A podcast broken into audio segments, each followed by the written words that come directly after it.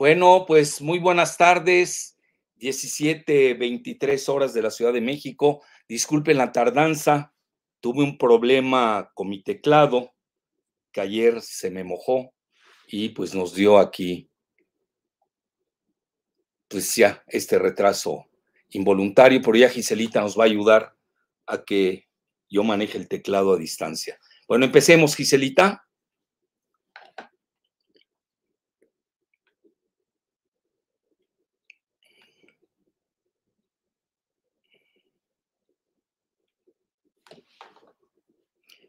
Bueno, vean, eh, Christine Lagarde eh, es, eh, ya tiene 67 años, fue la anterior directora del FMI y ahora es la presidenta del Banco Central Europeo.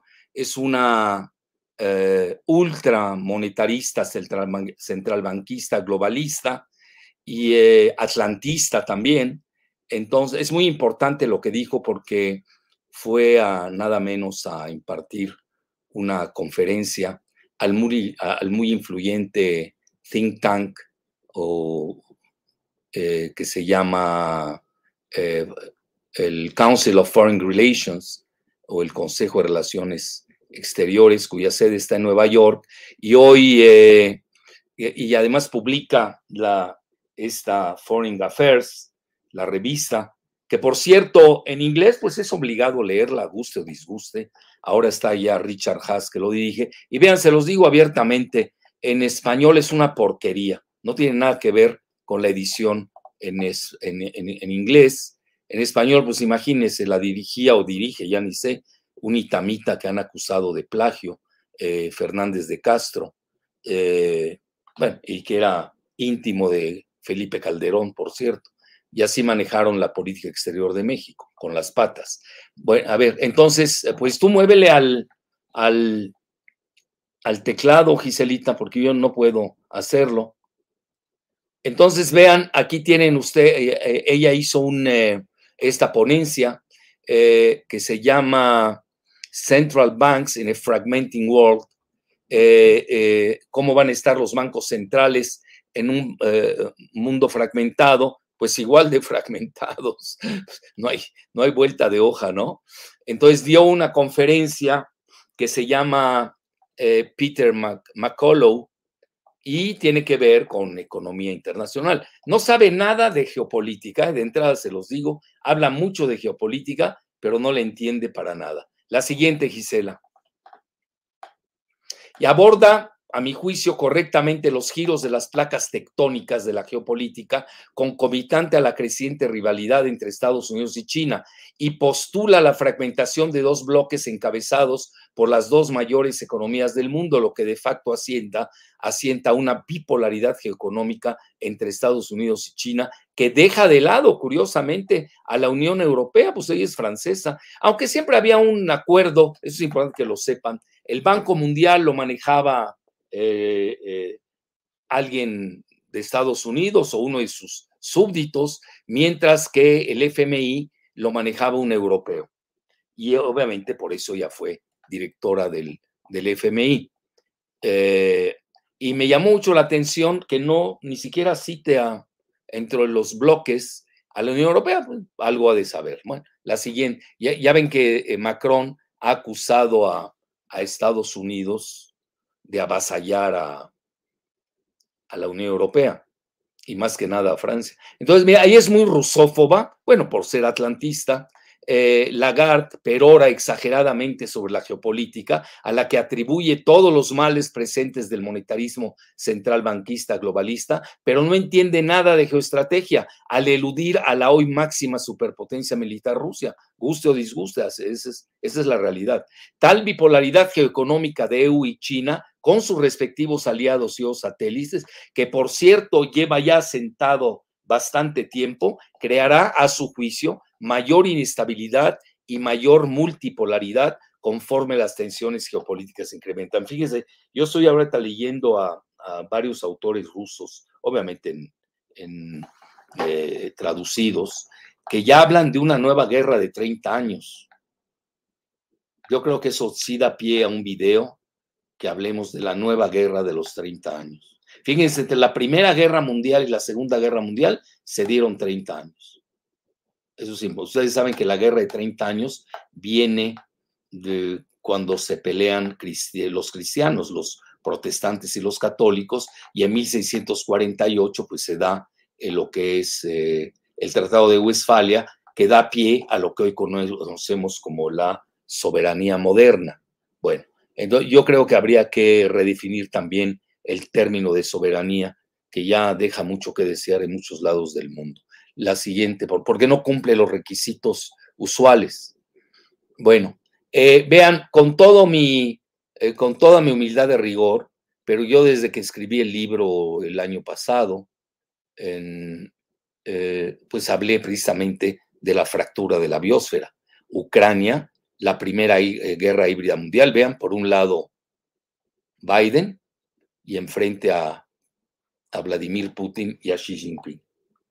Nada más que mi visión es geoestratégica. La de Christine Lagarde es una visión monetarista, centralbanquista, eh, globalista eh, y atlantista. No tiene nada que ver. Le, falta esa parte geoestratégica. Y eh, eso, y acuérdense que yo hablo de la fractura de la biosfera y ella, a su juicio, vislumbra dos efectos profundos. Uno, el desvanecimiento de la elasticidad del abasto global. El abasto global está totalmente fracturado. Eso. Por eso se está dando la desglobalización y el nearshoring, o como consecuencia de la desglobalización, hoy tenemos el nearshoring. Y dos, la mayor multipolaridad. Y sí me llamó la atención que usar el término multipolaridad, porque en Estados Unidos es un término demonizado o anatemizado, como lo quieran poner. El, eh, eh, ¿Por qué razón? Porque ellos usan la palabra multilateralismo, que es muy light, ¿no? Pero en realidad me llamó la atención que usara la, la palabra mayor multipolaridad, que también ustedes saben, aquí hemos sido de los pioneros a nivel mundial. La siguiente, por favor. Nada nuevo que decir, ¿eh? Lo único interesante que, dio fueron dos cosas que ahorita les diré cuáles son. Eh, tiene muy buenos links, sí se los recomiendo, en su ponencia. Eh, y aquí tienen, vean, la anglósfera que optó por el término multilateralismo es más acorde a sus intereses eh, unipolares financieros. Christine Lagarde comenta que Estados Unidos es completamente, este es el punto nodal, es esta frase, si ustedes la entienden, van a entender los próximos 100 años. Ya con eso les digo todo. Vean, dice, Estados Unidos es completamente dependiente en las importaciones de por lo menos 14 minerales críticos. 14 minerales críticos. 5% de las importaciones de litio, ojo, litio, de Estados Unidos vienen de China, mientras Europa, agárrense de la silla, depende de China en el abasto de 98, 98% de sus tierras raras, entre ellos el cobalto y el sagrado litio. La siguiente, bueno, este es el link, véanlo, se los sugiero. Eh, aquí habla de eh, los, los, las materias primas críticas que son esenciales para eh, el sostén de Europa económico y sus ambiciones ambientales. Y dice, no, déjala esa Giselita, la que estaba atrás. Entonces dice, conforme la agresión geoeconómica y las tensiones geopolíticas se incrementan, European Union, la Unión Europea, repiensa su dependencia con cierto tipo de importaciones. ¿Puede la Unión Europea asegurar el abasto de sus materiales críticos? Obviously not. Ahí lo tienen, 98%, y África se les está cayendo. Por eso hoy África de nueva cuenta cobra gran auge, sobre todo por el cobalto. Bueno, la siguiente, por favor. Y litio, pues ya saben, y fíjense, acaban de descubrir litio en Irán. En Irán. En Afganistán hay mucho litio. Y en nuestra zona de Latinoamérica, pues ya saben, el triángulo del oro blanco, que es eh, Bolivia, Argentina y Chile. Y que no me vengan con cuentos que también hay mucho litio en Perú. Eh, desgraciadamente, no son los países latinoamericanos quienes están haciendo las estadísticas, la está haciendo la Oficina de Geología de Estados Unidos. Hasta en eso somos dependientes. No tenemos estadísticas propias en Latinoamérica y muchas veces nos engañan con eh, eh, estadísticas exógenas. Bueno, ¿qué más, Giselita? La siguiente. Esa sí se las recomiendo mucho ver. Esta también es muy importante. Eh, bueno, esto viene de, ya les decía, US Department of the Interior, US Geological Survey eh, eh, de Estados Unidos, y ahí tienen los, eh, los resúmenes de las commodities en términos minerales. Bueno, la siguiente. Bueno, y esta es otra. Vean, ella hace mucho alarde a su nuevo mapa global. Giselita, no me veo, no veo el. Sí, y dice la resistencia o resiliencia europea en un cambio, en un mundo cambiante. Pues sí, ¿cómo no va a cambiar el mundo si estamos pasando de la unipolaridad a por lo menos bipolaridad regional? Tenemos un nuevo G2 de Rusia y China frente a EU. Pues, obviamente que tiene que cambiar. Eso es una perogrullada. Y aquí ella misma se auto eh, festeja o autoalaba su... Eh, pero hay que leerlo, ¿eh? Fíjense, no importa, aunque no seamos de la misma opinión, pero hay que ver, hay cosas que dice que son reales, hay que tomarlas en consideración. La dio en un instituto muy serio que es el Peterson, yo lo sigo mucho, for International Economics, sobre todo como me toca ir a dar mi conferencia magistral al Instituto de Investigaciones Económicas de la UNAM.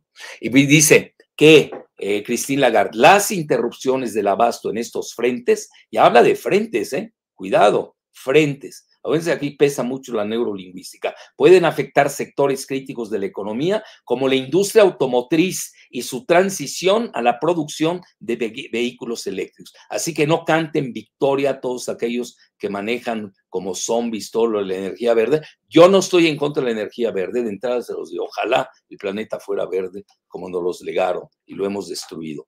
Pero desgraciadamente está vinculada a la realidad geoeconómica y geopolítica. Así que incluso eh, podemos aseverar que se ha pospuesto esta gran revolución automotriz, por lo menos, no sé, unos manejan 10 años, otros 20. Bueno, a mí ya no me tocará, ahí me la platican en Ultratumba. Luego, después de promover su nuevo mapa global, en su segundo punto aborda, mediante lenguaje hierático, críptico de los funcionarios centralbanquistas. Vean, yo no sé por qué les da como si fueran magos. Se pone, eh, a mí que me ha tocado, bueno, en la época, imagínense, desde 1991 estamos tocando el tema del centralbanquismo monetarista. Yo, yo he sido de los pioneros, lo tengo que decir con humildad y rigor en toda Latinoamérica, pero no porque conozco la técnica, yo pues, hasta la fecha no entiendo qué significa monetarismo, pero sí entiendo obviamente sus efectos geopolíticos y geoeconómicos, les encanta usar términos que nada más ellos entienden que no entiende los leguleyos. Por eso le llamo yo que es un lenguaje hierático críptico. Entonces habla eh, eh, la multipolaridad financierista que epitomiza el binomio de la desdolarización, yuanización. Incluso ya pudiéramos decir la rupianización, porque ya India entró de lleno a la batalla por la desdolarización con su rupia y en su zona ya eh, eh, eh, regional y empieza a hacer intercambios con Sri Lanka, con Bangladesh y empieza con la misma Malasia, ya empieza a darse estas, esta nueva, pues yo diría, de intercambio monetario entre las monedas propias. Ah, India siempre ha estado a la vanguardia de esa transmutación pues yo diría de las divisas soberanas. Y naturalmente, pues esto cada día va a golpear al dólar. Pero vean, eso también hay que decirlo. Eh, yo acabo de leer eh, en Global Times un artículo muy sereno, muy sobrio sobre la rupianización de la India y lo dicen muy bien, eh, de que esto no es mañana y, y también Lagarde lo dice. dice que no es inminente, pero naturalmente tampoco hay que darlo por hecho o por asentado. Ella le llama for granted. Entonces, y los chinos, Global Times lo maneja a mi juicio de manera estupenda, dice no es para mañana, tampoco hay que comer ansias, es de, pues, no sabemos, pueden ser cinco o diez años. Aquí lo que importa son las tendencias, porque ese es el lado más fuerte que tiene hoy Estados Unidos y eso es muy paradójico, porque ¿cómo puede ser que la parte más poderosa hoy de Estados Unidos, curiosamente, sea su parte más vulnerable, la famosa dolarización? Bueno, la siguiente, por favor.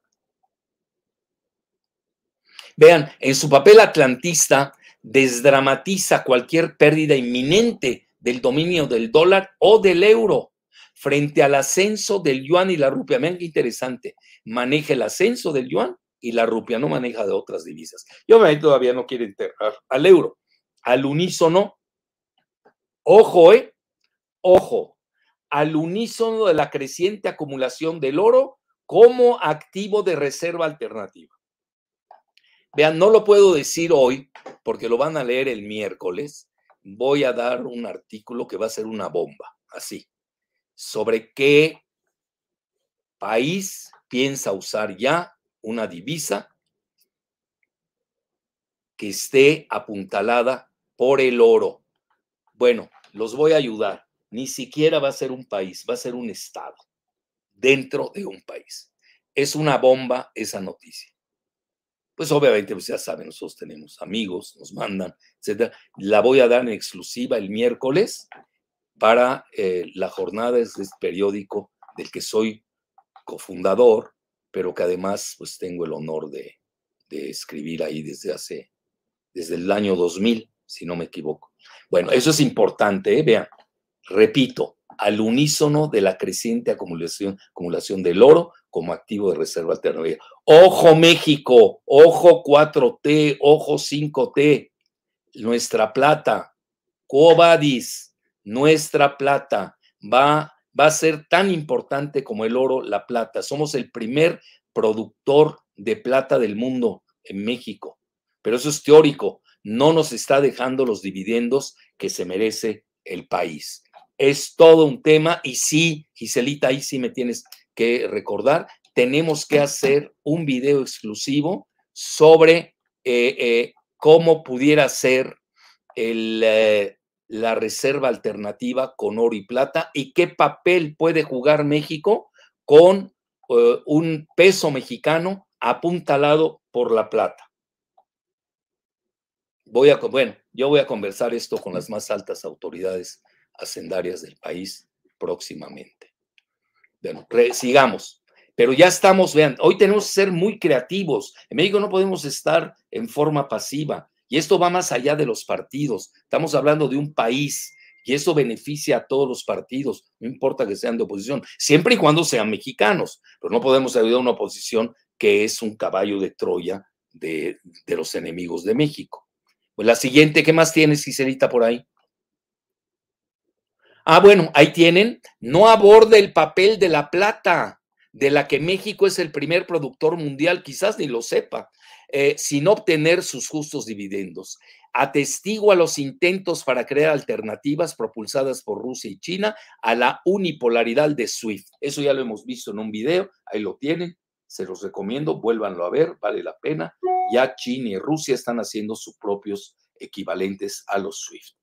Me acuerdo del nombre del de Rusia, Esmir, pero del de China no me acuerdo y si alguien lo tiene, le vamos a agradecer que nos los dé. Acuérdense que esto es interactivo más que de eh, eh, una ponencia ex cátedra. La siguiente.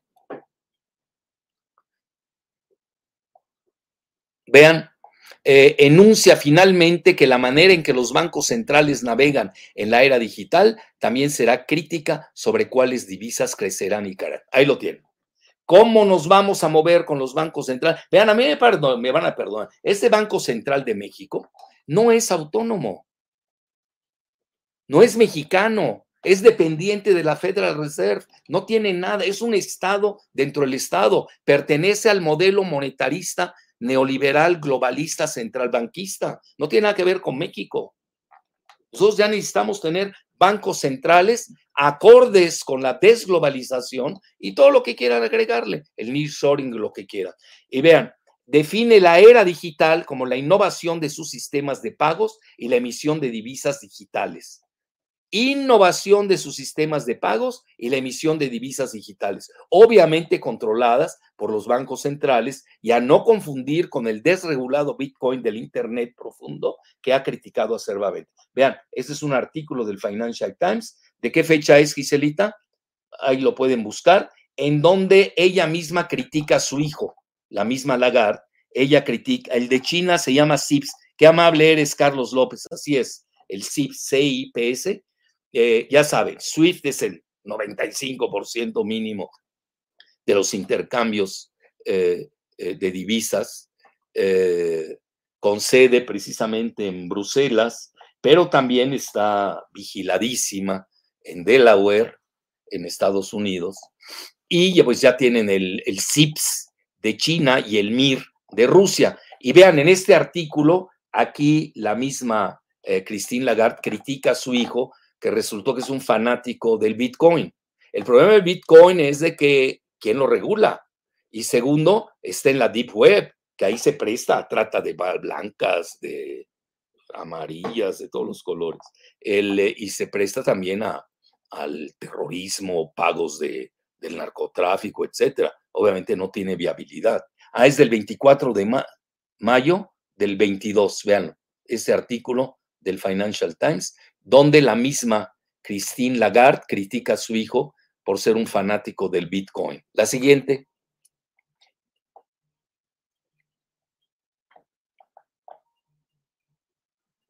Muy bien. Se detecta que a los monetaristas, centralbanquistas, globalistas de la OTAN se les agotaron sus mágicas recetas neoliberales que pudieron imponer durante 32 años unipolares Hoy, con la multipolaridad creativa del G2 de Rusia y China, se acabó el tóxico jueguito de la OTAN neoliberal, en medio de la cada vez más creciente desdolarización, yuanización, rupianización, con auge de las materias primas minerales, donde destacan el binomio oro-plata y el cobalto-litio con las tierras o el trinomio cobalto, litio y tierras raras. Pues listo, ¿no, Giselita? Pues ya adelante.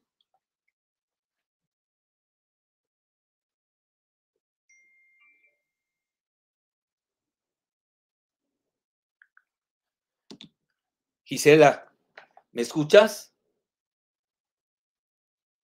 Bueno, ¿en qué quieres participar? Se ve muy bien tu micrófono, por lo menos está mejor que mi teclado. Sí.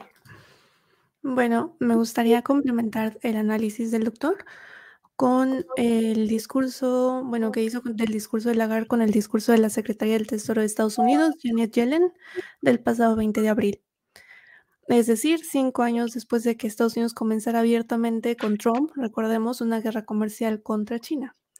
En su discurso, Janet Yellen em, cuestionó y revirtió los términos en los que Estados Unidos se relaciona comercialmente con China y mencionó abiertamente que ahora se le está dando prioridad a las preocupaciones de seguridad nacional por encima de consideraciones económicas.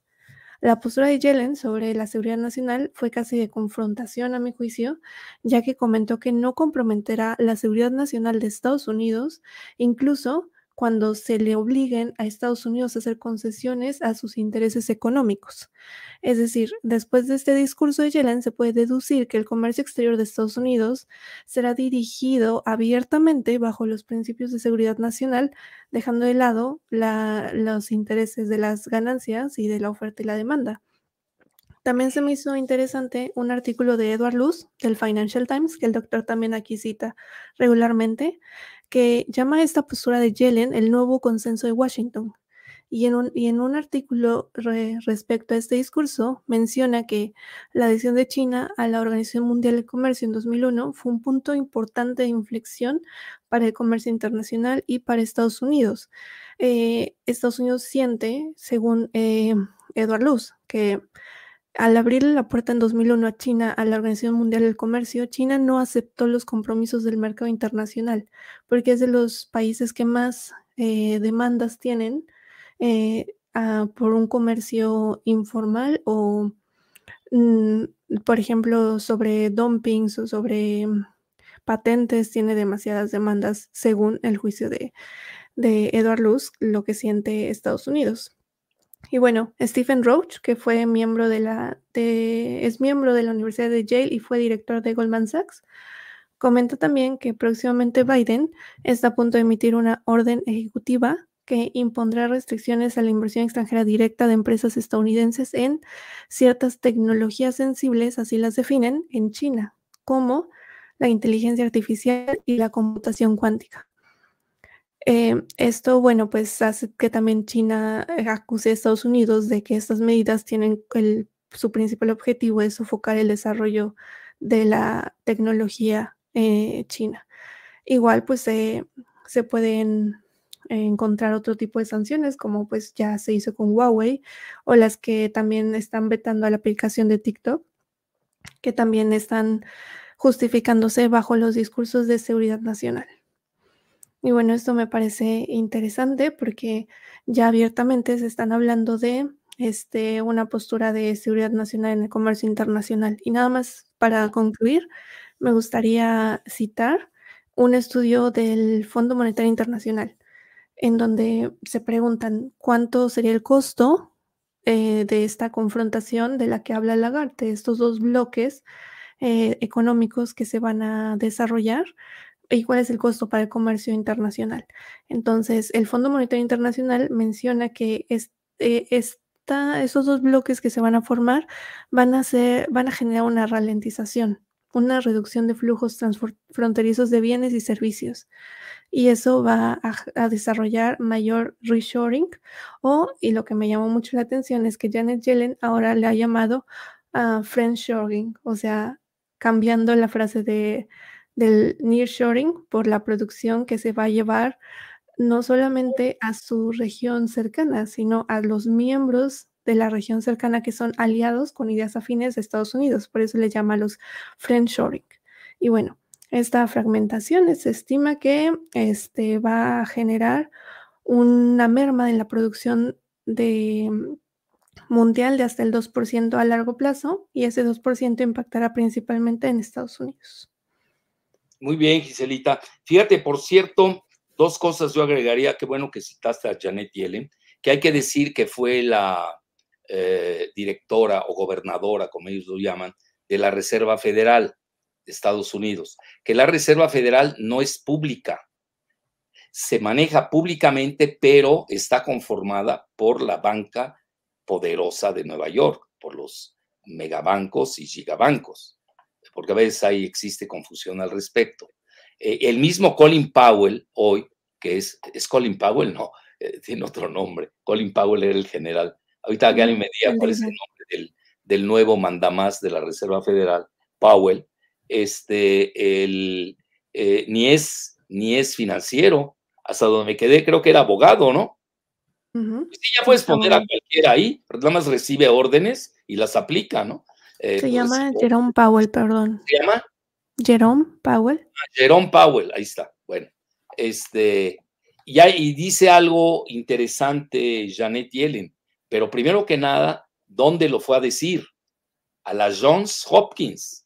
Se escribe Johns con ese, Hopkins, que es el sitio, la matriz operativa bélica de Estados Unidos. De ahí salió el famoso Wolfowitz de ahí dirigió, bueno, de ahí sale de la Johns Hopkins y de ahí sale como subsecretario del Pentágono a dirigir la guerra contra Irak y Afganistán, que fueron un desastre, y forma parte de este grupo que se conoce como los neoconservadores o neocons eh, straussianos, porque siguen la, eh, la tónica, eh, pues yo diría, pseudo aristocrática de Leo Strauss. Strauss se escribe S-T-R-A-U-S, que es Hazar, por cierto, Hazar israelí. Y eh, e, este grupo eh, eh, crea, bueno, se ha autodenominado como ser la mayor élite en el planeta y ellos, pues, les corresponde la dura carga de dirigir al mundo, ¿no? Entonces, bueno, hay que se la compre alguien, bueno, no faltarán tontos que, que compren esa teoría, ¿no? Entonces, pues, realmente ahí se, se aprovechan del momento unipolar de Estados Unidos, pero ahora vean estos neoconservadores straussianos, que los ha criticado mucho Jeffrey Sachs, por cierto, hoy pues han demostrado sus limitaciones geopolíticas, han perdido todas las guerras, y no es lo mismo pelearse con países valetudinarios o muy débiles, muy vulnerables, que pelearse ya con Rusia. Ya Rusia solita, pues vean, toda la OTAN no puede con ella. Entonces, eh, yo creo que es el, el inicio del fin de este grupo de los neoconservadores straussianos, pero por eso quise mucho enfatizar que hay, porque mira, aquí muchas veces donde, donde eh, eh, impartes tu discurso, en el caso de Christine Lagarde lo fue a decir al, al Council of Foreign Relations, nos gusta o no es peso pesado. Eh, muy cercano al Partido Demócrata también, pero no importa, son los que piensan ahí en ese partido. No todos son clintonianos ni son gente de Soros. Hay gente también muy talentosa que no necesariamente piensan como ellos. Y ahora que estamos viendo todos los discursos y, y tweets de Robert Kennedy Jr., que han puesto a temblar a medio mundo. Vean, hoy un efecto, independientemente de otros que se aluden, es de que ya el máximo rating en la televisión en Estados Unidos, pues fue eh, despedido de Fox News, nada menos que Tucker Carlson. Entonces, estamos asistiendo a una sovietización de los medios masivos de comunicación en los países de la OTAN. Incluso en Francia ya ni aparecen las huelgas en los medios locales. Hay que buscarlos en medios alternos. No sé, ahí en Alemania están pasando, Giselita, los, las huelgas que están habiendo en Alemania, en los medios alemanes.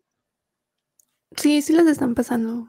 Ah, bueno. Entonces, eso es importante. ¿Y a dónde va Janet Yellen a exponer su punto de vista? Pues va a otro think tank, que, nos guste o no, pues es el que, el, el que ha dirigido, pues, eh, conceptualmente las guerras eh, eh, de Estados Unidos fallidas en el Medio Oriente. Porque, y ahora ya se puede ver en retrospectiva, Estados Unidos se manejaba mucho con economías de guerra. Esa es la realidad.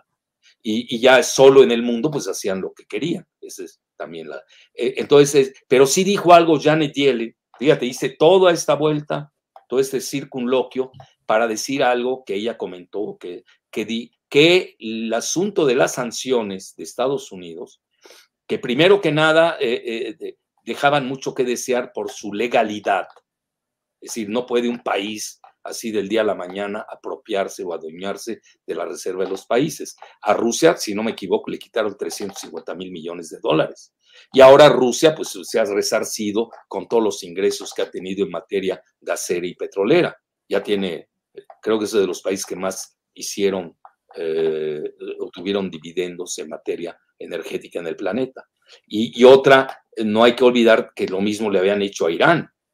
Irán, yo recuerdo, tenía 5 mil millones de dólares de reservas en la Federal Reserve de Estados Unidos, en la banca de Estados Unidos. Pues da igual, es lo mismo, ¿no? Es un carrusel eh, financierista. Igual se lo hicieron. Entonces ya muchos países ya temen que les hagan mañana lo mismo. Es decir, eh, eh, como que lo dicen mucho en inglés, en inglés suena bien, la weaponization of the dollar, the dollar weaponization. No sé cómo lo traduciríamos en español, la militarización del dólar. Eh, entonces ya no es una moneda de reserva, es un arma. Estados Unidos usa el dólar como arma. Y vean, yo regreso a lo mismo. Es hoy su parte más poderosa. Eh, alrededor del 62% de los intercambios en, en divisas se hacen en dólares el, el, yuan apenas si se empieza a internacionalizar. Eh, vamos a ver los efectos de aquí mínimo dos, cinco años. eh, y, la rupia igual, apenas empieza a internacionalizar, pero no son competidores con Estados Unidos, lo cual es anómalo, porque ¿cómo puede ser que la primera potencia a nivel del Producto Interno Bruto nominal, no de poder de paridad de compra, que ya China es la primera, sino a poder el poder, el nominal, Producto Interno pues Estados Unidos está bien que tenga su dólar, pero ¿cómo puede ser que China no tenga hoy eh, esa traducción. Y, e India, que va, que vuela para ocupar el tercer lugar, pues ya va a ser, sin duda alguna, va a tener parte en este pastel de las divisas. Entonces, sí estamos yendo a una balcanización de las divisas. Vean lo que son las cosas. Rusia, que no es una potencia geoeconómica, aunque no canta mal las rancheras, se anda igual a la par que Alemania. Es uno eh, eh, analiza bien el Producto Interno Bruto, pero no es una potencia geoeconómica carta cabal como lo es China, lo es a nivel militar y por eso el rublo no tiene el peso que está adquiriendo el yuan, eh, sobre todo eh, en el ASEAN, los 10 países del bloque asiático, eh, ya China con este acuerdo que ha sido espectacular con Brasil, de intercambio del real con el el real brasileño con el yuan chino, etcétera, etcétera. Y muchos países se van a ir adhiriendo y al final va, a depender mucho de los intereses. Es decir, cada país va a sacar sus cuentas, ¿qué me conviene? ¿Seguir pagando en dólares o sigo pagando en yuanes o en rupias? ¿O voy a usar eh, eh, eh, mi divisa apuntalada por litio o apuntalada por oro o por plata. Yo creo que vamos a entrar a una gran creatividad y lo que dice Christine Lagarde, yo estoy de acuerdo en eso. Los países que no se ajusten van a perder, ¿eh? Y van a perder feo. Bueno, quería hacer ese comentario suplementario y empecemos con las preguntas y respuestas. Muy bien. La primera pregunta la hace Fernando Andrés Salazar Fernández y pregunta, doctor Jalife, ¿por qué la tecnócrata neoliberal de Christine Lagarde ignora tanto a la India como a Rusia, Brasil y Sudáfrica en el nuevo orden geoeconómico mundial que ella postula? Porque da por hecho que Estados Unidos, bueno, estoy traduciendo su pensamiento, yo creo que se va más a nivel regional. Y aunque ella habla de dos países, tiene mucha razón y se va a dos superpotencias, ¿no? Eh, pues yo creo que es un grave error que lo haga, eh, porque hoy yo pondría al G7 por un lado, a nivel geoeconómico sería más correcto frente a los BRICS. Esa es mi muy humilde apreciación. Ahora, este, e, e, el que no lo haya hecho, bueno, a Rusia no, hay que reconocerlo. Este, Rusia no es una potencia económica y alguien va a decir, bueno, ¿y por qué no mete a Europa? Pues no la metió en nada. Al euro lo usa porque pues, todavía es una divisa importante, es la segunda eh, divisa hoy, corte de caja hoy, del mundo. Eh, y vean, todo este proceso, esto hay que tener mucho cuidado. No, a mí mucho me lo preguntan los alumnos, ¿cuánto va a durar? no lo sabe nadie, pero sí vemos tendencias. Eh, por lo menos, por eso me gustó ese editorial del Global Times sobre la rupianización, o este acuerdo que hizo India con países eh, regionales. Eh, e incluso India lo hace en manera mixta, no lo hace en su totalidad. Todavía siguen manejando parte en dólares. Bueno, a lo que quiero llegar es de que comenta el Global Times de China de que es un proceso que va a durar. Bueno, ¿cuánto? Puede durar cinco años. No creo que dure mucho, pero ya se detectó que el talón de Aquiles de Estados Unidos es el dólar. Fíjense, su parte más fuerte es el dólar. Por eso han salido todos estos a hablar. Janet Yellen, ha salido Christine Lagarde, eh, eh, y a mi juicio el que ha sido más eh, puntual ha sido Larry Summers, que dijo cosas fuertísimas. Incluso dice, al mundo le está, aunque nosotros tengamos la razón histórica, eso quién sabrá, ya que se acabe este proceso, veremos quién tuvo la razón histórica, que siempre la tiene el que gana, no la tiene el que realmente la tiene desde el punto de vista legal o jurídico, etcétera. Al final, así se deciden eh, eh, este tipo de, conflictos eh, globales.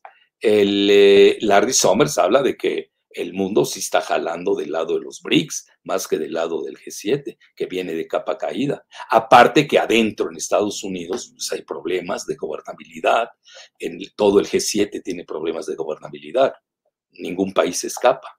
Entonces, mientras que Rusia y China no los tienen. Eso también hay que decirlo. India, fíjense que ya ven que se maneja mucho, que es la máxima eh, democracia del planeta, etcétera, etcétera, pues no tiene problemas de gobernabilidad. Hay críticas en su manejo de la minoría musulmana, que es alrededor del, del 15% de la población. Ya India ya tiene, ya superó a China en como el primer país con número de habitantes, tiene un poco más ya que, China, eso sucedió la semana pasada, etcétera, etcétera, pero a la India no hay que perderla de vista. Y yo creo que eh, eh, ahí en el fondo, bueno, en el, en el en el Banco Central Europeo que dirige hoy Christine Lagarde, pues tienen bien contemplado. Vean, yo aquí manejo dos hipótesis eh, sobre la rupia. ¿Por qué sí le están echando porras a la rupia? Una es que es la realidad eh, y es ineludible. Y la otra, y o, es de que pues hay que meterle una cuña a, la, a, China con su yuan. Esa es mi muy humilde opinión. Acuérdense que los británicos estuvieron ahí mucho tiempo y no han cesado de coquetear con India. Incluso aquel día se lo comentaba a una persona muy avesada y abusada de que curiosamente ya el primer ministro de Gran Bretaña es hindú, bueno, de origen hindú, casada con la hija del hombre más rico de, de la India. y luego en Estados Unidos, Kamala Harris, que no le ha ido bien, es una persona impopular, no lo digo yo, lo dicen los sondeos, pero a mí siempre me llamó la atención Kamala Harris, eh, porque ella, la mamá es hindú, y el papá, si no me equivoco, era haitiano. Entonces ella es un género entre mulata y, e hindú. y casada con un házaro israelí que era abogado de Hollywood. Si ustedes se dan cuenta, yo, eh, eh, una de mis técnicas y, de mis métodos es ver la genealogía de las personas. Soy muy forense, porque mucho de la biografía de los personajes pues reflejan su conducta, nos guste o no. Muy bien, otra. ¿Tienes muchas o pocas o se nos fueron, Giselita? No, sí hay varias preguntas en el ah, chat. Ah, qué bueno. Bueno, siguiente pregunta la hace Tizoc Sánchez y es la siguiente. En un mundo bipolar, ¿cómo es el balance del bloque eh, China-Rusia? China lleva el liderazgo económico y Rusia lleva el político militar. ¿Qué sustenta esta alianza y qué podría romperla? Bueno, mira, lo que acaba de decir es muy correcto. Yo le, le, agregaría la complementariedad geoeconómica de ambas economías, de ambos países. Son totalmente complementarios. No se dio, lo hicieron a propósito. Eh, un ejemplo, eh, China necesita del gas ruso. Incluso están haciendo el nuevo gasoducto Siberia, ¿cómo se llama, Giselita? Siberia 2, creo, ¿no? Que pasa por Mongolia, etcétera. No, imagínense, es todo el mundo. Y China está creciendo. Es decir, eh, el gasoducto Siberia 1, pues ya es insuficiente ante el gran crecimiento que tiene China. Además, ya le está vendiendo a la India. Entonces ahí los países se van acoplando, gestionando, este, sí, acoplando eh, eh, conforme pues también eh, se da la dinámica del tiempo. Entonces, ese es lo que, lo, lo que está dando. Y yo creo que la política de sanciones de Estados Unidos y la OTAN, la Unión Europea en general, todos ellos, sí tuvo un efecto boomerang. Y yo creo que ya en Rusia tenían contemplado ese escenario, se prepararon a ello y ya este, pues vimos que tuvo un... A ver, Kamala realmente es de madre india y padre jamaicano. Ah, bueno, no haitiano, de Jamaica. Muy bien. Gracias, Radio by jamaicano. Sí, era de Jamaica. Curioso, yo conozco bien Jamaica y me gusta mucho. Ahí tienen el mejor café del mundo, dicen. Bueno, otros dicen que es de Indonesia, ¿no? Por otras consideraciones, el Blue Mountain. Famoso Blue Mountain, montaña azul que está más o menos a 700 metros arriba de Kingston. Yo tuve una época muy de, pues, cafeinómano, ahora ya menos, pero antes tomaba mucho, eso me llamó mucho la atención de Jamaica y después de toda la música clásica que tienen, etcétera. Muy bien, Giselita. ¿Qué otra pregunta? Hoy vamos a ser generosos con las preguntas por el retraso que tuve. La siguiente pregunta la hace Christopher. ¿Tú no quieres decir algo de todo lo que comenté? ¿O de las preguntas? a la siguiente pregunta. Es de Christopher Yandir Alcántara, Córdoba. Profesor Jalife, ¿es posible que el Mercosur y la Alianza del Pacífico posean una sola moneda de comercio internacional para desdolarizarse? No lo sé, ¿eh? vean, yo no veo con dientes a Sudamérica, salvo Brasil. Eh, no sé. Eh, Argentina, Alberto Fernández da mucha, da más vueltas que un trompo. me preocupa, me preocupa este candidato que va contra la corriente histórica global, Milei creo que se llama, que no quiero darle adjetivos de megabachista y todo, pero sí quiero hablar de, la, de su postura, quiere dolarizar, imagínense, eso ya, e, esa dolarización, parece ser que él pertenece al grupo de este de Caballo, que fue un desastre en Argentina. Yo creo que lo mejor que pueden hacer los argentinos es que maneje sus finanzas Messi. Yo creo que lo haría mejor. De veras da pena ajena ver cómo mal manejan eh, sus, finanzas, incluso sus contratos. Yo que he seguido mucho de los fondos buitre, no, no, no, no es posible la irresponsabilidad en la forma en que firmaron esos contratos buitres, en letras pequeñas. Imagínense en dónde se dirimían los juicios en Estados Unidos, en Wall Street. No aprendieron nada de la guerra de las Malvinas. yo que fui hasta ahí enfrente a las Balminas, en Patagonia, al fin del mundo. Creo que se llama Tierra de Fuego, Tierra así. Este, fuimos a defender a, las Malvinas, pero hay un grupo de argentinos que, no quiero usar esos términos que se auto-odia o se autoflagela, pero como que no entienden nada de finanzas. No sé en qué mundo viven. O disocian la cuestión militar británica en las Malvinas o Falklands con sus finanzas. Pues es lo mismo. Las Falklands militares con las Malvinas es lo mismo que las Falklands financieras en Wall Street con este famoso Singer que les medió todos los goles del mundo. ¿Qué les pasa? Despierten, argentinos. Y si no quieren despertar, bueno, pues no podemos. No, acuérdense, si alguien se quiere suicidar, pues, pues no lo puede uno impedir. Pero sí me duele mucho eh, su novatez financiera, son muy locuaces, hablan mucho, pero son cacofónicos, no llevan nada. Queremos resultados. Ya queremos que hablen menos y que concreten más. Por eso pongan a Messi, creo que lo haría mejor. A ver, existen varias Latinoamérica, así es. Además hay muchas Latinoaméricas. Lo el doctor Jalife en una entrevista a Colombia, eso es cierto. Cuando fui a Colombia lo dice. Y además tienen diferentes ritmos. Vean, Boric trae un ritmo. Este, el, el, eh, eh, este, Colombia trae otro ritmo con eh, Petro. Este, Lula trae un ritmazo, que también es peligroso porque no tiene mucho margen de maniobra. Yo me hubiera ido con más quietud, al menos que él tenga garantías de Rusia y de China. No lo sé.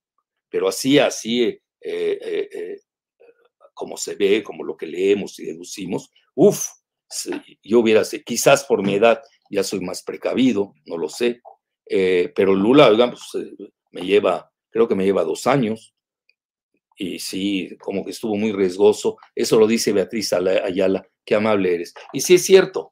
Entonces, este, en, esta, en este renglón, eh, Mercosur, no sé, no sé. Ojalá queremos. Vean, yo fui muy partidario en mi época, que yo tenía mucha relación con los economistas de Ecuador, pues fui partícipe del UNASUR, del Sucre, queríamos hacer ahí una divisa común para Sudamérica. ¿En qué acabó? Eh, eh, ¿Cuál es el primer error? Pues no éramos creativos, estábamos copiando la Unión Europea y al euro, que en ese momento le convenía a Estados Unidos. Hoy a Estados Unidos ya no le conviene ni la Unión Europea ni el euro, los tiene sin cuidado. Pues acuérdense la palabra de Nuland, la esta Hazara neoconservadora straussiana. esposa de este Kagan, K-A-G-A-N, todo ese grupo, el, eh, que son los que realmente son los causales de la crisis en, en, Ucrania, que pensaron que Rusia se iba a quedar con los brazos cruzados, pues eso no existe. Es como si Rusia se mete a México pues no lo van a aceptar Estados Unidos. No lo aceptaron la crisis de los misiles de 1962. Aquí es una crisis de los misiles de 1962, pero en grande lo que sucedió en Ucrania. Imagínense en la frontera ponerle un país de la OTAN. Ahí me decís, bueno, acabaron perdiendo los rusos porque Finlandia ya está en la OTAN. Bueno, vamos a ver en qué acaba ese epílogo, ¿no? Hay que ver los epílogos. Ahorita como están las cosas, vamos a ver más adelante.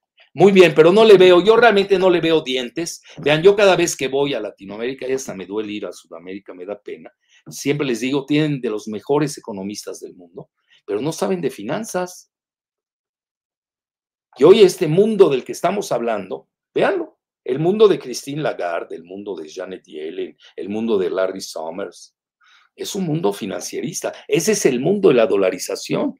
¿Qué se está desglobalizando? Sí, que hay una nueva correlación de fuerzas a nivel geoestratégico, un nuevo G2 de Rusia y China, sí, pero no hay que olvidar que todavía sigue, ahí sigue. Y en este Inter tenemos que ser muy precavidos y muy prudentes. Hay países que pueden hacerlo. Por ejemplo, yo en México no veo cómo tengamos ese margen de maniobra, no lo veo. Todavía.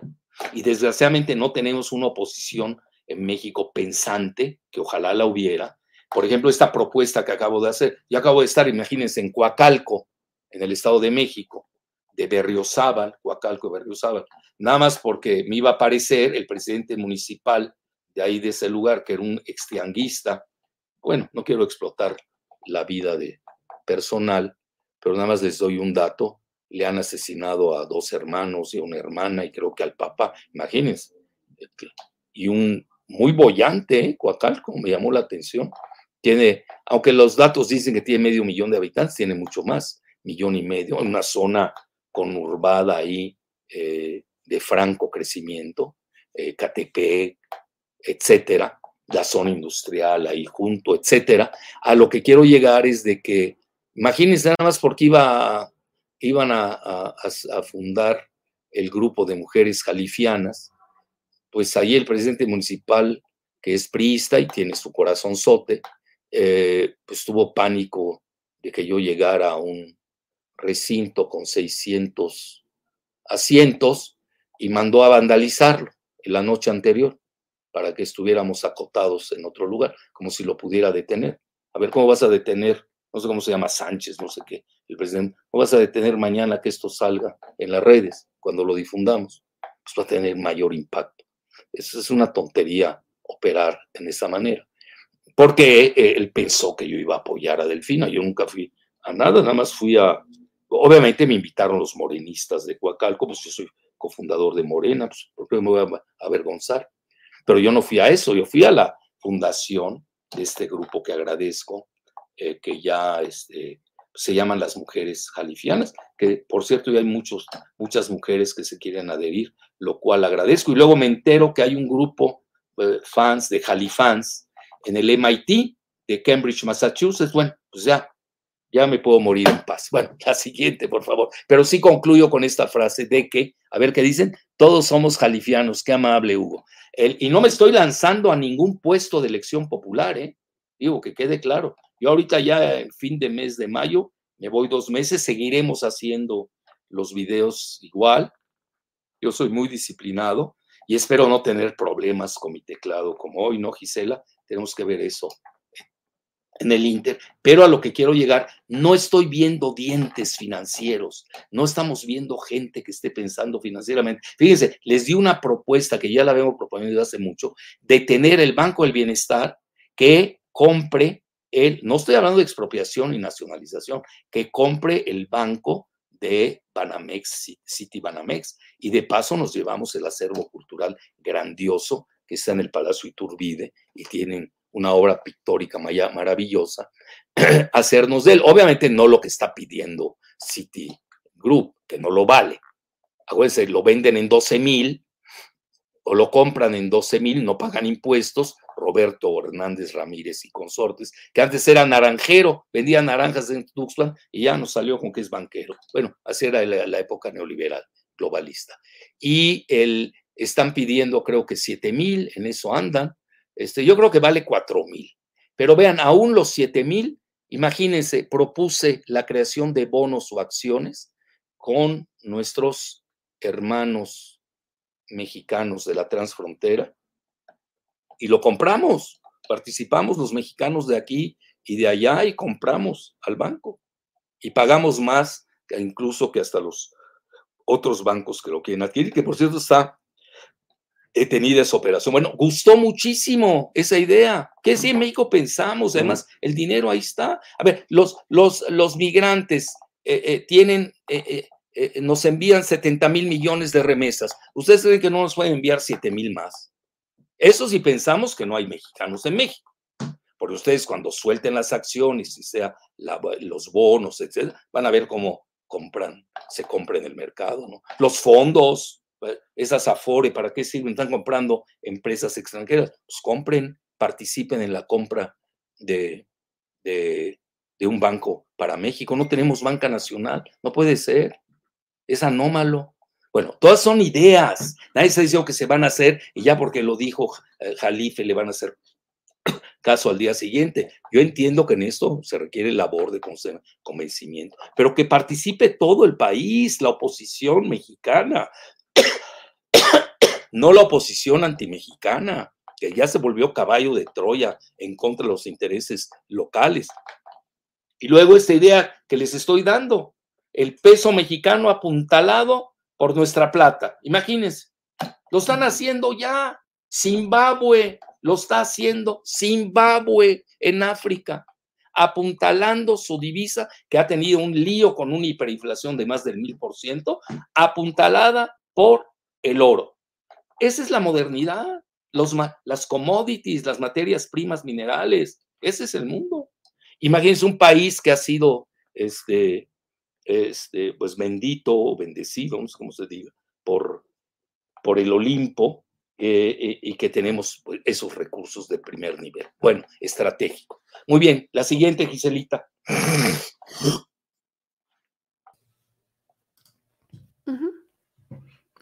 ¿Alguna idea? ¿Qué te parece eso del apuntalar el peso mexicano? Se va a molestar conmigo mi amigo Rogelio Ramírez de la O. Va a decir, le estoy metiendo presión pública. A ver, este, profe no, porque eh, Rogelio es muy sensato, prudente, ha manejado extraordinariamente bien las finanzas del país. Yo fui a comprar dólares antier a 17.30, Gisela. Están diciendo que en frontera está en 16 ya. A 16 en la frontera. Y no lo cacarea la 4T.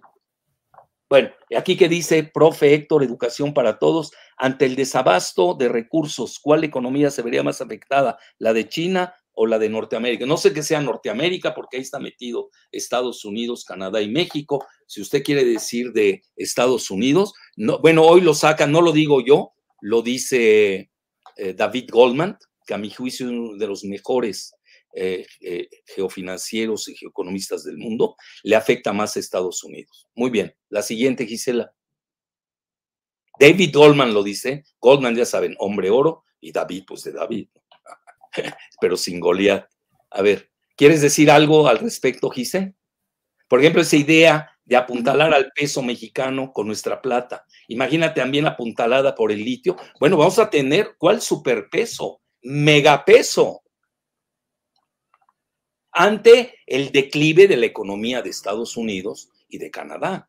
Eso también hay que verlo. Es decir, nuestros socios antes nos llevaban una delantera brutal, hoy ya no tanto, porque estamos regresando a un mundo de desglobalización, lo que tú hablas de French shoring, otros llaman reshoring, otros nearshoring, lo que ya no es es offshoring, eso ya olvídense del offshoring, ya los paraísos fiscales y todas sus eh, eh, ambigüedades pues ya obviamente van a venir a menos.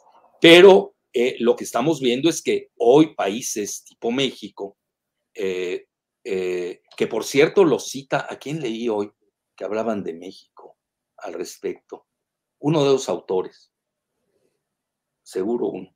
Bueno, ahí lo tengo en la memoria. a ver si me recuerdo. A lo que quiero llegar es de, si quieres opinar algo al respecto. Sí, me gustaría sobre la pregunta que habían realizado. Em, el, el, estudio que cita Christine Lagarde del Banco Central Europeo se centra en que esta fragmentación económica de la que habla en su discurso Lagarde va a generar costos más altos y una inflación debido en gran medida a la interrupción de las cadenas de suministro. Y este conflicto genera, podría impulsar una inflación desde el 5% en corto plazo y 1% a largo plazo. Eso tendría eh, efectos colaterales para la política monetaria y la estabilidad financiera, principalmente para Estados Unidos, porque también habría una sequía de inversión extranjera directa dentro de Estados Unidos y ese podría no ser un gran problema para Estados Unidos porque tiene la el dólar que imprime, pero al momento en el que esta sequía va de la mano con la desdolarización del mundo, ahí ya se encuentran problemas Estados Unidos. Entonces sí, eh, a largo plazo sí se ve un desafío para la economía de Estados Unidos, este, este nuevo reacomodamiento en fracciones, principalmente en los dos polos de los que cita el doctor y Lagarde. Muy bien, gracias Iselita. Adelante, ¿cuántas tienes? ¿Tienes más? Sí, sí hay varias preguntas. ¿Cuántas? 100. No, no nos da para 100. A ver, unas 5, ¿te parece? Muy bien. Bueno, adelante. Oye, no escucho mujeres, ya no hay jalifianas aquí en el canal. Bueno, fuera de ti. no, te has inscrito con las mujeres califianas, ¿eh? ¿Mandé? Que no te has inscrito con las mujeres califianas. Pues no me has invitado. bueno, Ahí te van a invitar las de Coacalco, mis amigas. Por cierto, una psicóloga que dio un discurso extraordinario, ¿eh? me asombró. Vengo muy contento, me impactó. Yo no conocía, por ahí, bueno, no, no me muevo en esos rumbos, pero me asombró Coacalco, ¿eh? mucho. Y ahí tuvimos muchas ideas, un gran intercambio con el público, etcétera, etcétera. Y es, bueno, iba a decir algo, pero ya no, mejor. Sigamos con las preguntas. Ok. Eh, taller de creatividad pregunta, doctor, ¿cree usted que China logre superar Estados Unidos como primera potencia económica gracias a la ruta de la seda que ha llevado a cabo? Sí, eh, de hecho se han atrasado, debieron ya estar en el primer lugar. Las proyecciones en los próximos dos, tres años son a favor de China, pero acuérdense que Estados Unidos no está manco, es un león herido, pero no está muerto. Estados Unidos puede dañar el cordón de la ruta de la seda. Nada más pónganse a ver en estos momentos todos los conflictos que se están escenificando en, esa región, en el sur de Eurasia, como le Pepe Escobar acaba de hacer un extraordinario artículo al respecto y da luz sobre, él conoce muy bien la región de Asia Central y ahí, vean, eh, eh, ahorita ahí ya se están metiendo Israel se está metiendo en Azerbaiyán. Eh, Armenia como que se ha quedado un poco aislada, eh, no se han sabido manejar eh, desde el punto de vista geopolítico, pero esa parte sigue, el Cáucaso, el, todo lo que es la región del Mar Caspio, pues van a querer balcanizar todo lo que es la región centroasiática. Es decir, hay problemas en esa ruta de la seda, no está totalmente, yo diría, eh, resguardada.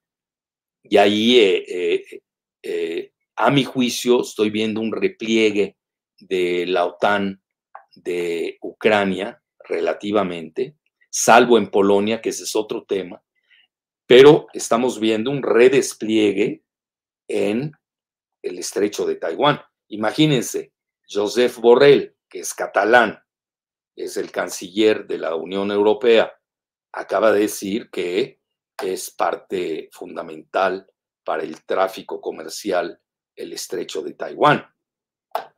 Es decir, ya la OTAN viendo más hacia China, quizás estén pensando que sea China un, desde el punto de vista militar, un eh, pichón más fácil de digerir que el ruso, que no fue fácilmente digerible en Ucrania y al revés, los rusos, los rusos están envalentonados.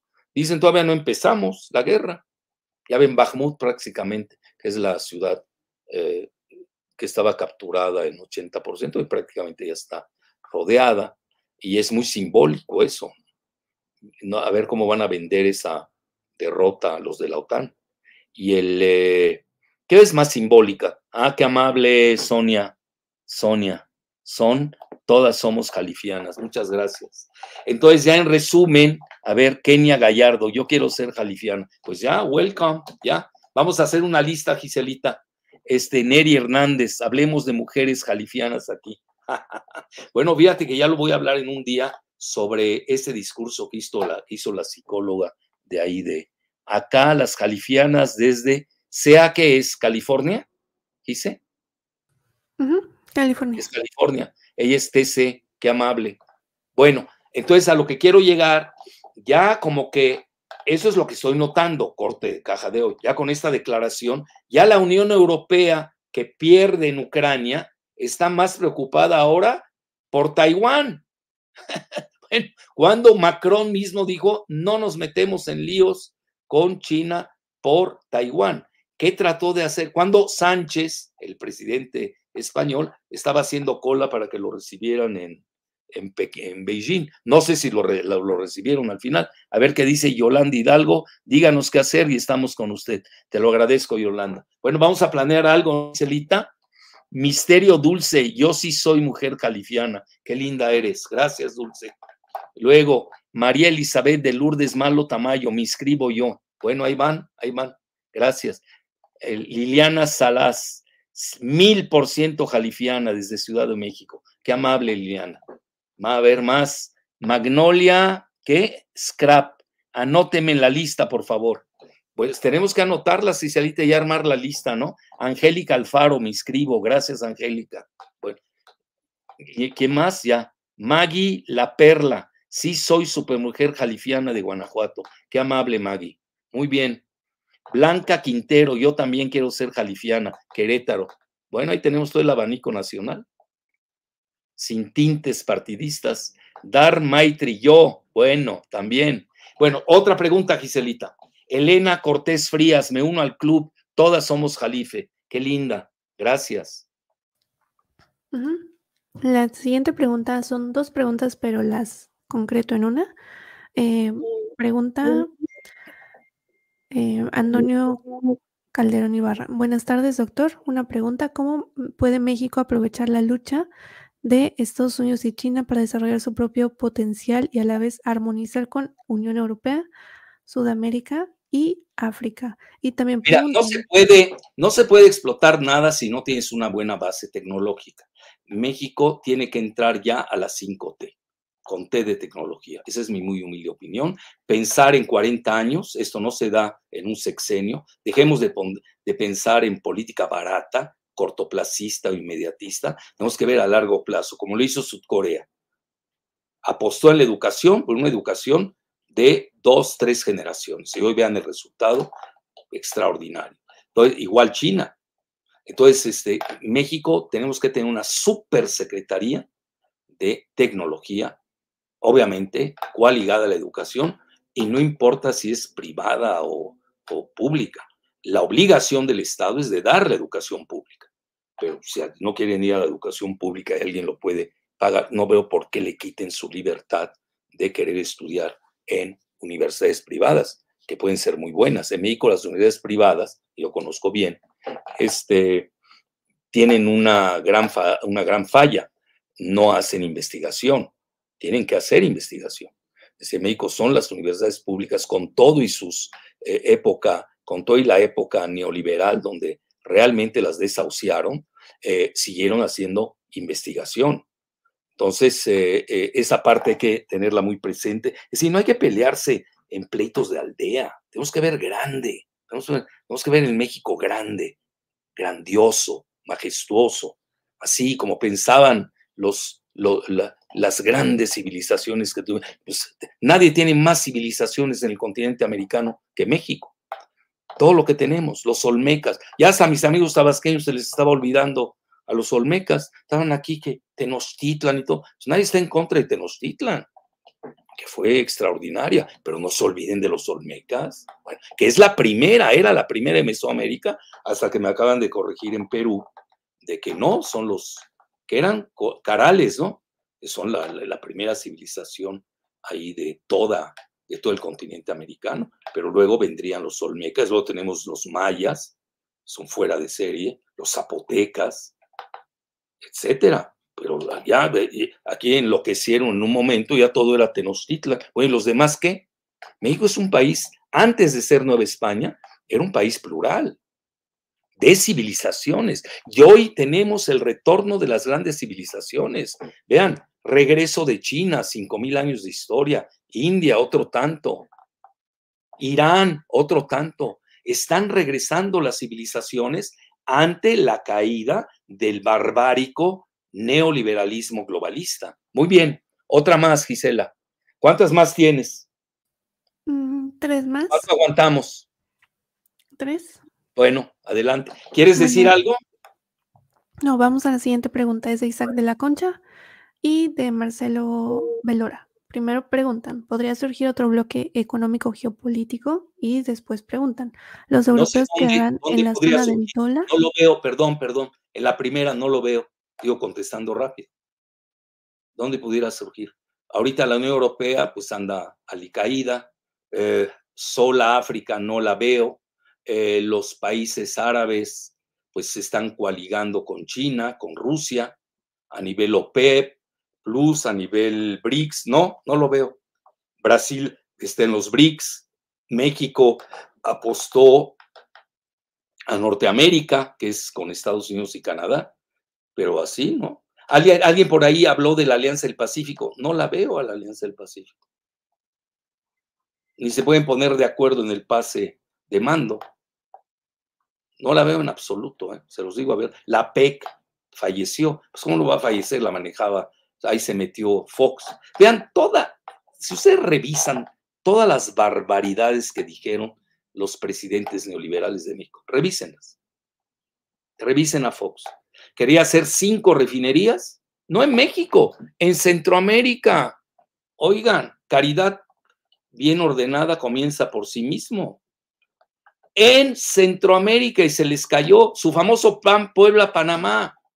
Desastre, se le cayó con Castañeda Gutman.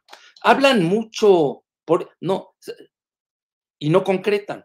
Y cuando uno va a las concreciones y las quiere analizar con rigor, han sido cataclísmicos. Bueno, otra. ¿Y cuál era la, el subsecuente, el corolario la pregunta? ¿Los europeos quedarán en la zona del dólar? No, ellos tienen su zona euro, eh, eh, y, pero también, acuérdense que no toda Europa está en la zona euro. De eso tú sabes más que yo. Este, una cosa es la Unión Europea, ya se salió Gran Bretaña con el Brexit, que siempre la libra esterlina se ha manejado eh, sola. ¿Por qué? Porque Gran Bretaña, curiosamente, es una potencia geofinanciera. Y hoy por eso temen este mundo pues, se le está cayendo. Nadie habla, todos hablamos de la desdolarización, pero de facto se está cayendo todo ese mundo de la anglósfera lo que llaman los japoneses, los chinos, the five eyes, los cinco ojos, que son Canadá, Estados Unidos, Australia, Nueva Zelanda y Gran Bretaña.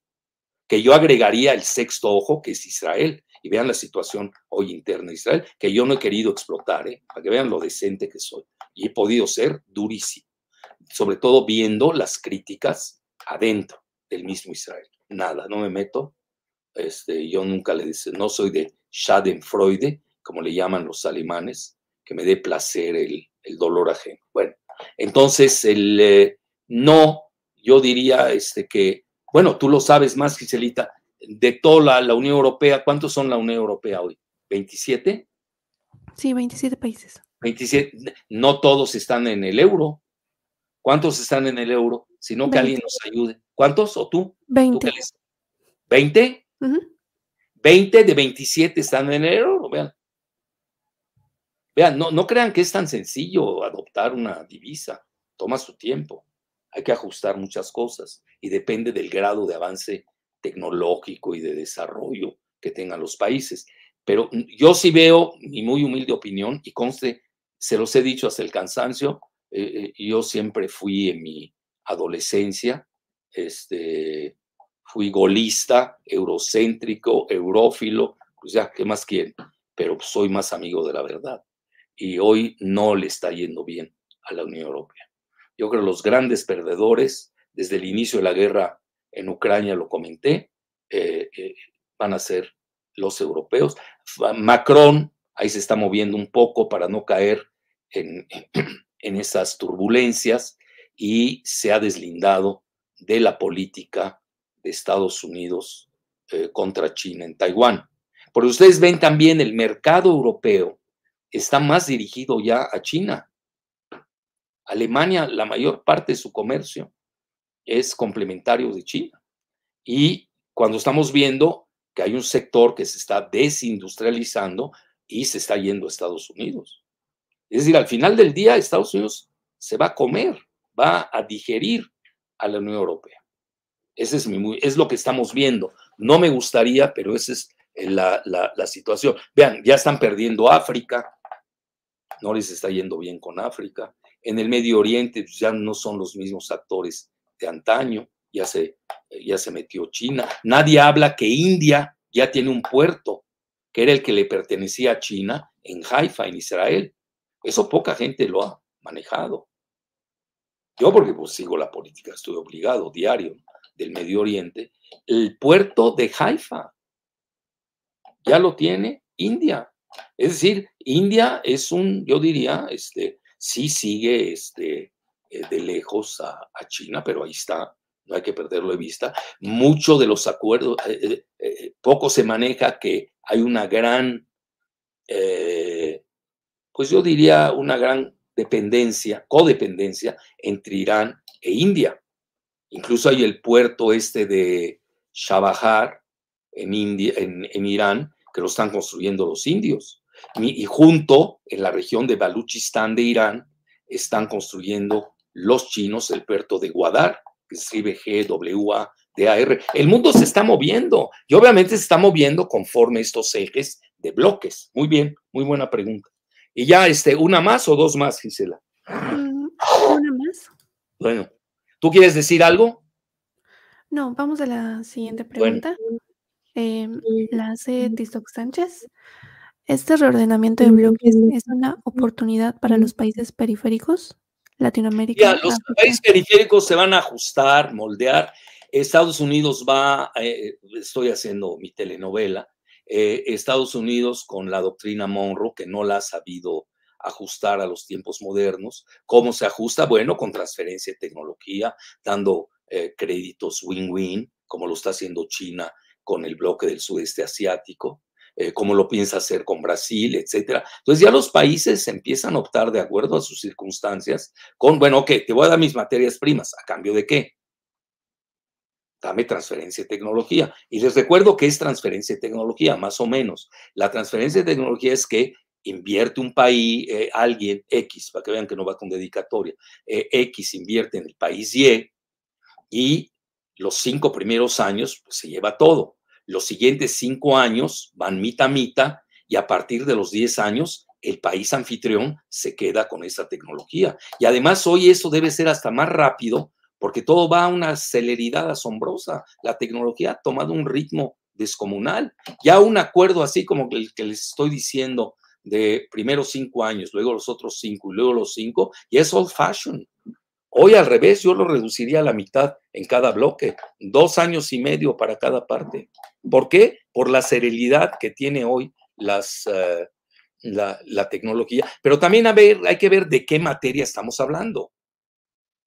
¿De qué materia prima? Porque hay materias primas, minerales, que toman más tiempo que otras de extraer. Eh, son muchas sutilezas que hay que saber ajustar. Y hoy los países tienen la obligación de estudiarlo y no de entregarse como el Borras, como lo hicieron todos los neoliberales de México. Se entregaron sin pudor ni rubor. Bueno, ¿quieres decir algo más, Giselita? No, solamente recordarles que se inscriban al canal. Eh, ya casi llegamos a los 500 mil suscriptores. ¿Ah, sí? ¿Cuántos nos faltan? Mm, me parece que 3000. Ah, mira, ya mero, vamos a hacer fiesta nacional. Sí.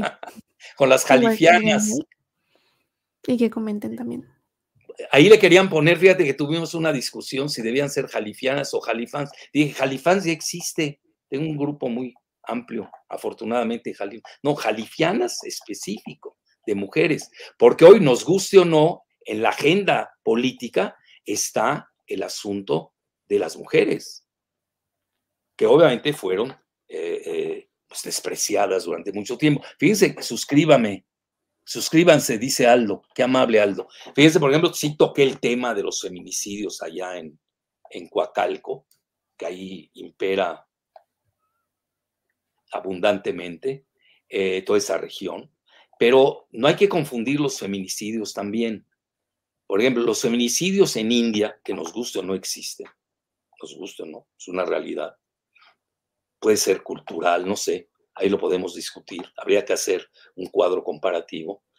Los feminicidios que se daban en Ciudad Juárez, ¿cómo se llama este fort, fuerte militar que está cerca de Ciudad Juárez, que he ido incluso ahí a visitarlo, etcétera, tiene otra connotación. No es Fort Bragg, es otro fuerte, Fort, que alguien nos diga, si alguien sabe. Un fuerte que está cerca de, fuerte militar de Estados Unidos, ¿cómo se llama? Denle like, es gratis, gracias, Pedro Ambrose. El, eh, y ahí tiene otra razón de ser. Por ejemplo, ahí los feminicidios, les voy a decir algo muy fuerte, tenían que ver con la aparte de la trata, tenía que ver con la venta de órganos. Imagínense un órgano en Israel por las enfermedades endémicas que For Bliss, exacto, Brian McCoy. Gracias, Brian. For Bliss. Eh, llegó a costar hace 50 mil dólares un riñón. Imagínense. Etcétera. Bueno, a lo que quiero llegar, allá en la zona de Coacalco, Ecatepec, creo que se llama, ¿cómo se llama lo que está cerca? Cuautitlán Izcalli y hay otra, donde está la industria automotriz, Tultitlán, ¿no? Tultitlán, ¿sí está bien dicho? Bueno, Tultitlán, toda esa región, pues hay mucho feminicidio. Tiene otra etiología, no es la misma. Entonces hay que indagar, allí que estaba esta psicóloga que encabeza este grupo de jalifianas, yo incluso le prometí de asesorarlas, de hacer un estudio pues ya que no lo hace el presidente municipal, que además a los que vamos ahí a aportar algo nos persigue este, y nos vandalizan, no nos quieren escuchar, como si el discurso fuera de un solo partido en México, lo cual es, la ciencia no tiene partidos. Ahora, uno puede tener su corazoncito, pero no hay que perder la universalidad. Eso es lo peor que podemos hacer. Entonces, el eh, eh, hacer un estudio sobre la etiología de los feminicidios en ese lugar, que naturalmente no tiene nada que ver con los que pasan ahí cerca del Fort Bliss, en Texas, en Ciudad Juárez y en la India. Son totalmente diferentes. Y esa, esa fue precisamente mi promesa de aportación a este grupo de jalifianos, para que vean que no nada más es un grupo así hecho al azar, si también estamos pensando en contribuir al bienestar general. Bueno, muchas gracias, pásenla muy bien y pido disculpas por ese atraso con mi teclado.